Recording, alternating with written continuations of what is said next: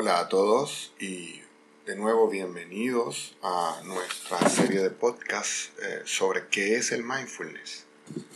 Hoy vamos a tener un programa dedicado a los mitos o algunos mitos relacionados con la meditación y el mindfulness. Está rodeado de un montón de mitos que hacen difícil eh, el acercarse a, lo que significa la práctica de meditación, mindfulness, porque hay toda una matriz de opinión, una matriz de, de pensamientos relacionados a él que hacen que nos alejemos inconscientemente de una práctica que en realidad es sencilla, práctica y además nos proporciona un estado de tranquilidad y de sosiego importante.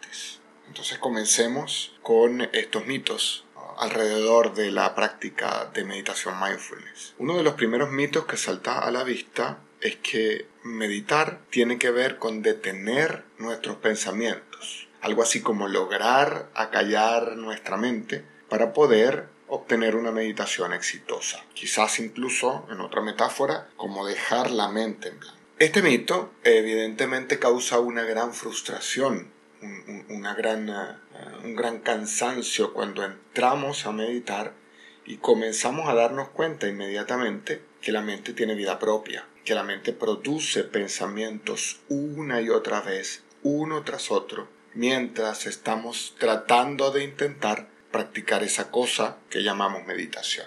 Este mito es inmediatamente muy fácil de desmentir, pues hay una verdad importante que necesitamos tener en cuenta es parte de la naturaleza de nuestra mente, como lo dije en el podcast pasado, producir pensamientos. Y de la misma forma, como no podemos parar de ver, porque es función de nuestros ojos mirar, no podemos parar de escuchar, porque es función de nuestros oídos oír los ruidos que están a nuestro alrededor, no podemos dejar de oler, tampoco podemos dejar de degustar y no podemos dejar de sentir sensaciones con nuestro órgano más grande que es el tacto. Tampoco podemos dejar de pensar, porque es parte de la naturaleza de la mente, permanentemente producir pensamientos. Lo que sí podemos hacer es aprender poco a poco a decidir cuánta atención le ponemos a algunos pensamientos o a otros. De nuevo, en el podcast pasado le sugería que eh, ser conscientes era como estar observando una pantalla de proyección o una tarima teatral, en donde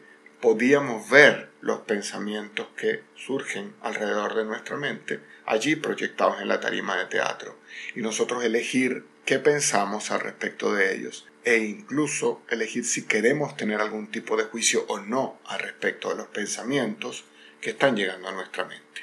Otro mito importante o, común es que meditar es un acto egoísta, porque requiere que nos aislemos del mundo, que nos aislemos de, nuestros seres queridos y nos encerremos como si fuésemos seres elevados eh, para lograr una, especie de elevación o de estado alterado de conciencia. Y la verdad es que es exactamente todo lo contrario. Eh, meditar es un acto benevolente, es un acto compasivo con nosotros mismos y con los demás es justamente por nuestra incapacidad de conectarnos apropiadamente con los demás, porque estamos angustiados, porque estamos ansiosos y estresados, que meditar se convierte en un acto compasivo conmigo y con los que están a mi alrededor. Hay una frase que suelo citar eh, a lo largo de mis charlas, de mis conversaciones y también de mis podcasts. Y es una frase de Facundo Cabral en donde él decía que la felicidad no es un derecho, sino un deber, porque en la medida que soy feliz, jodo menos a los que me rodean. Y esa es fundamentalmente una de las cosas que buscamos con la meditación, lograr centrarnos, lograr tener un estado de conciencia, digamos, más o menos tranquilo, que nos permita compartir apropiadamente con los que están a nuestro alrededor. Otro mito es, eh, está relacionado con que meditar es un escape del mundo real es como una especie de huir de los problemas del mundo, de las situaciones que nos rodean. Y en realidad el verdadero escape que tenemos son las, las cantidades ingentes de pensamientos que producimos en relación a aquellas cosas que pasaron en algún momento de nuestra vida o aquellas cosas que podrían pasar en algún momento de nuestro, de nuestro porvenir que nos enajenan profundamente del momento presente. En realidad, el escape de las cosas del mundo tiene que ver con nuestra incapacidad de centrar nuestro pensamiento, nuestra reflexión en el aquí y en el ahora, en nuestro momento presente. Así que en la meditación en realidad de alguna manera profundizáramos muy dentro de los pensamientos revueltos de nuestra mente superficial para lograr llegar a un estado de conciencia que nos permita tranquilizar ese ruido ensordecedor y poder conectarnos verdaderamente con nuestras necesidades y con nuestros deseos. Otro mito relacionado con la meditación es que meditar es solo para personas tranquilas. O si lo podemos ver de otra forma, eh, soy demasiado inquieto, demasiado intranquilo para poder meditar. Esto tiene que ver con nuestra cultura del hacer, la cultura de la mente occidental, o más bien de la mente moderna, es la cultura del hacer permanentemente cosas. Y en esa cultura que nos eh, inculcan desde muy pequeños en nuestra vida, que tenemos que estar haciendo constantemente para poder ser productivos, que tenemos que estar en un montón de actividades para no ser ociosos, justamente la que nos dificulta la cultura del ser. Nosotros somos esencialmente, no lo que hacemos, sino lo que pensamos. Entonces en esta cultura del hacer, que nos enajena y nos aleja de la cultura del ser, no logramos tranquilizarnos lo suficiente, o creemos que no podemos tranquilizarnos lo suficiente para poder entrar en un proceso de meditación continuo. Y la verdad es que justamente lo que buscamos con la práctica sistemática de la meditación es aprender a tranquilizar nuestra mente y aprender a tranquilizar ese impulso automático de querer estar permanentemente haciendo cosas. Aunque haciendo cosas signifique estar escuchando música, estar viendo televisión, estar en movimiento, estar eh, yendo de la cocina al, al, estudio y del estudio a la habitación en esta imparable necesidad de generar movimiento, muchas veces incluso innecesario. Otro mito es que, y relacionado por supuesto con el, con el mito anterior, es eh, no tengo tiempo para meditar. La verdad es que solo son necesarios unos pocos minutos diarios solo son suficientes unos pocos minutos diarios. Y además, cuando comenzamos a meditar, nos comenzamos a dar cuenta que empezamos a tener más tiempo. Y esto está relacionado con que en la medida en que meditamos, comenzamos a bajar el ruido permanente de nuestra mente que nos dice que tenemos que hacer una larga lista de cosas pendientes que terminan siendo fantasías relacionadas con la cultura del hacer de la que les hablaba hace unos momentos.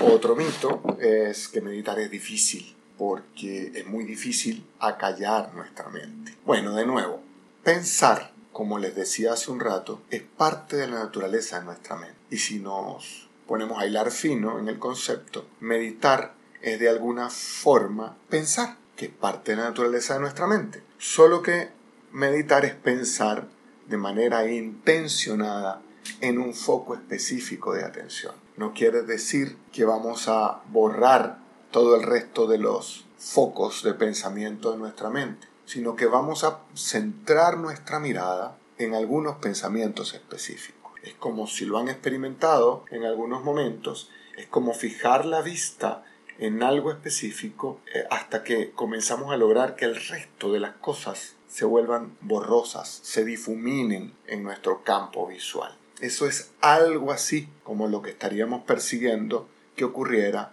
en la meditación, aunque en realidad no debemos tener intención de perseguir nada. Meditar es, de muchas formas, librarnos de expectativas y librarnos del deseo de lograr algunas cosas particulares. Es simplemente entrar y permitirnos ser. Y en la medida en que nos vamos permitiendo ser, van surgiendo cosas maravillosas en nuestro darnos cuenta de lo que somos como seres de este mundo. Otro mito muy común es que se necesitan muchos años de práctica, muchos años de meditación para poder comenzar a obtener algún beneficio real, que de alguna manera está relacionado a el hecho de que dejar la mente en blanco es imposible. Y ya dijimos que eso no es lo que buscamos, dejar la mente en blanco, porque no es posible lograr dejar la mente en blanco. Bien, en relación a este mito de, la cantidad de práctica que necesitamos, hay un par de estudios importantes, uno de la Universidad de Harvard y el otro del eh, Hospital General de Massachusetts, que muestra que con solo 8 semanas de práctica meditativa logramos reducir el estrés y la ansiedad e incluso se logra el crecimiento de áreas cerebrales que están relacionadas con nuestra memoria, con el aumento de la empatía y con el aumento de nuestra autoconciencia. Así que parece que solo necesitamos unos pocos, unas pocas semanas de práctica para comenzar a ver resultados concretos. Y en todo caso, les pongo el ejemplo alterno de la cantidad de tiempo que necesitamos utilizar en nuestra vida para poder tener un cuerpo sano. Necesitamos dedicarle unos minutos diarios importantes a la práctica de algún ejercicio físico, de algún deporte, para poder tener nuestro cuerpo sano y en, buenas condiciones. O la cantidad de tiempo que necesitamos para poder tener alguna carrera o alguna formación técnica específica, también necesitamos dedicarle tiempo. Lo que quiero dejar claro con esto es que la práctica siempre hace al maestro, pero por otro lado, en el caso concreto de la meditación, no es necesario tener muchísimo tiempo para comenzar a ver resultados concretos, sino que unas pocas semanas son suficientes. Otro mito de los que estamos discutiendo es que es necesario tener creencias religiosas o espirituales para poder meditar. Y aunque algunos meditadores pueden tener creencias religiosas o espirituales profundas, algunos pueden ser budistas, otros tantos pueden ser hinduistas, incluso algunas otras religiones. En realidad podemos ser católicos, podemos ser cristianos, podemos ser de cualquier movimiento religioso y podemos, independientemente de ello, tener prácticas meditativas. O incluso podemos ser muy espirituales pero absolutamente alejados de una práctica religiosa o más allá de eso, tener una postura atea existencialmente o una postura agnóstica y eh, favorecernos con las prácticas meditativas porque la meditación, y esto lo abordé un poco en el podcast anterior, la meditación no necesariamente está relacionada con una postura religiosa o espiritual. Lo que me lleva al siguiente mito. Meditar implica necesariamente tener algún tipo de experiencia mística o trascendental o entrar en un estado de trance. Y la verdad es que eh, esta es probablemente uno de los mitos que más nos aleja de la práctica continua de la meditación porque bueno, no tardamos en darnos cuenta que no terminamos de experimentar visiones particulares o, o, como transformarnos o, o transportarnos a un espacio de levitación en donde podemos escuchar voces que nos enseñan o maestros con los que nos conectamos o algún tipo de iluminación eh, inmediata que nos toca el cuerpo y el alma. En realidad, la experiencia mística o trascendental más importante de la meditación tiene que ver con este estado de tranquilidad, con este estado de paz y de calma que comenzamos a experimentar en la medida en que entramos periódicamente en este estado de contemplación y vamos acallando, en la medida de lo posible, el ruido permanente de nuestra mente. Y un último mito relacionado con las prácticas de meditación es que necesitamos sentarnos en unas posiciones muy difíciles para algunos durante además muchísimo tiempo. Bueno, la meditación la podemos hacer acostados. El único peligro que corremos cuando nos tendemos en la cama o en, algún mat en el piso es que podemos quedarnos dormidos. Pero si logramos superar ese escollo, podemos meditar acostados, podemos meditar caminando, incluso podemos meditar en un sitio donde hay mucho ruido por ejemplo, montado en el metro, y podemos entrar incluso con los ojos abiertos en una práctica contemplativa y meditativa. Bien, eh, con, esta, con esta cantidad de detalles lo que espero es brindarles un poco más de información para continuar mi invitación a que comencemos a practicar meditación mindfulness, que comencemos a comprender y, más que a comprender, a empezar a experimentar los beneficios que va a producir la práctica de meditación mindfulness, sobre todo hoy en día que vivimos en un estado de estrés y de ansiedad importante en nuestra cotidianidad. Meditar no es difícil, meditar no es, no requiere grandes cantidades de tiempo y sobre todo meditar no requiere que seamos personas elevadas y de estados de conciencia alterados para poder practicarlo. Meditar solamente requiere intención, un poco de tiempo y compromiso, que es fundamentalmente los requisitos de cualquier actividad eh, en la que queremos entrar en nuestra cotidianidad. Bien, y recuerden que este fue un episodio de nuestra serie de podcast que es Mindfulness de Haciendo Alma. Les dejo un gran abrazo y recuerden que les habló Miguel Frick a través de mi canal Haciendo Alma.